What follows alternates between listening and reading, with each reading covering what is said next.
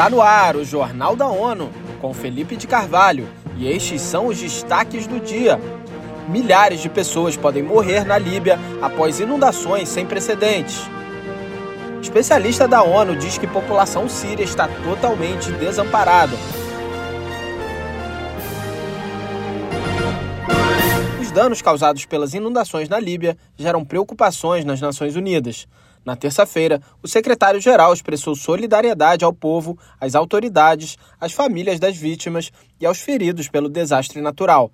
Em nota publicada pelo porta-voz, Antônio Guterres destaca a atuação da ONU com parceiros locais, nacionais e internacionais para obter auxílio urgente. Eleutério Guevani tem mais detalhes.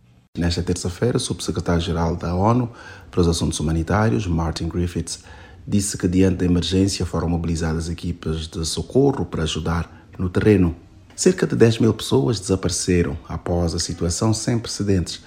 O número de óbitos até agora estimado em mil pode se elevar para vários milhares nos próximos dias.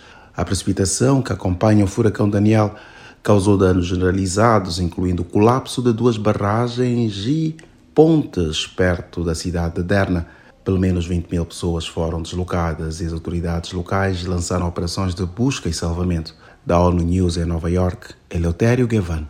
A representação da organização no país disse estar em coordenação com as autoridades líbias para avaliar as necessidades e apoiar os esforços de ajuda em andamento.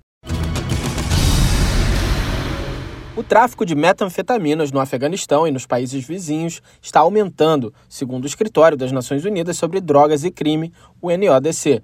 A agência identificou uma alta de quase 12 vezes na quantidade de apreensões da droga em cinco anos, passando de 2,5 toneladas em 2017 para 29,7 toneladas em 2021. Em relatório publicado neste domingo, o NODC sugere que o tráfico de heroína continuou, embora em uma taxa menor, depois que o Talibã voltou ao poder em agosto de 2021 e introduziu uma proibição de drogas em abril de 2022. O tráfico de metanfetaminas, no entanto, foi intensificado desde a proibição, indicando uma rápida expansão da fabricação da droga e uma possível reformulação dos mercados ilícitos, há muito tempo dominados por opiáceos afegãos. A diretora executiva do NODC, Gada Wali, disse que o aumento do tráfico de metanfetaminas no Afeganistão e na região exige atenção imediata. A Comissão Independente de Inquérito da Síria divulgou nesta terça-feira o relatório mais recente sobre a situação do país árabe, afetado por 12 anos de guerra. O documento será apresentado e discutido no Conselho de Direitos Humanos em 22 de setembro presidente da comissão, Paulo Pinheiro, conversou com a ONU News de Genebra e ressaltou a preocupação com o desamparo vivido pela população síria. Porque o problema dessa guerra na Síria é que durante todos esses anos os interesses verdadeiros e as necessidades da população síria não foram levados em conta. A maior parte das partes no conflito estão mais preocupadas com as suas próprias agendas e a situação foi se agravando cada vez mais.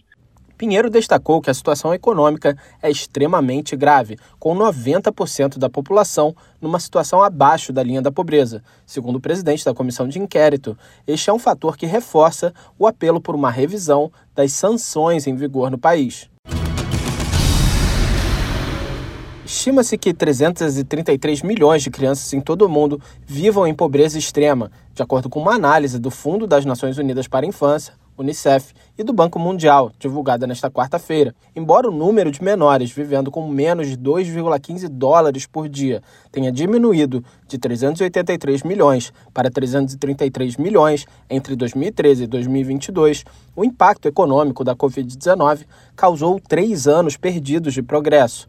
A análise, divulgada antes da semana de alto nível da Assembleia Geral das Nações Unidas, alerta que, no ritmo atual, a meta dos ODS de acabar com a pobreza infantil extrema até 2030 não será cumprida. Este foi o Jornal da ONU. Mais informações na nossa página news.un.org/pt e nas nossas redes sociais. Siga a gente no Twitter, ONUNews.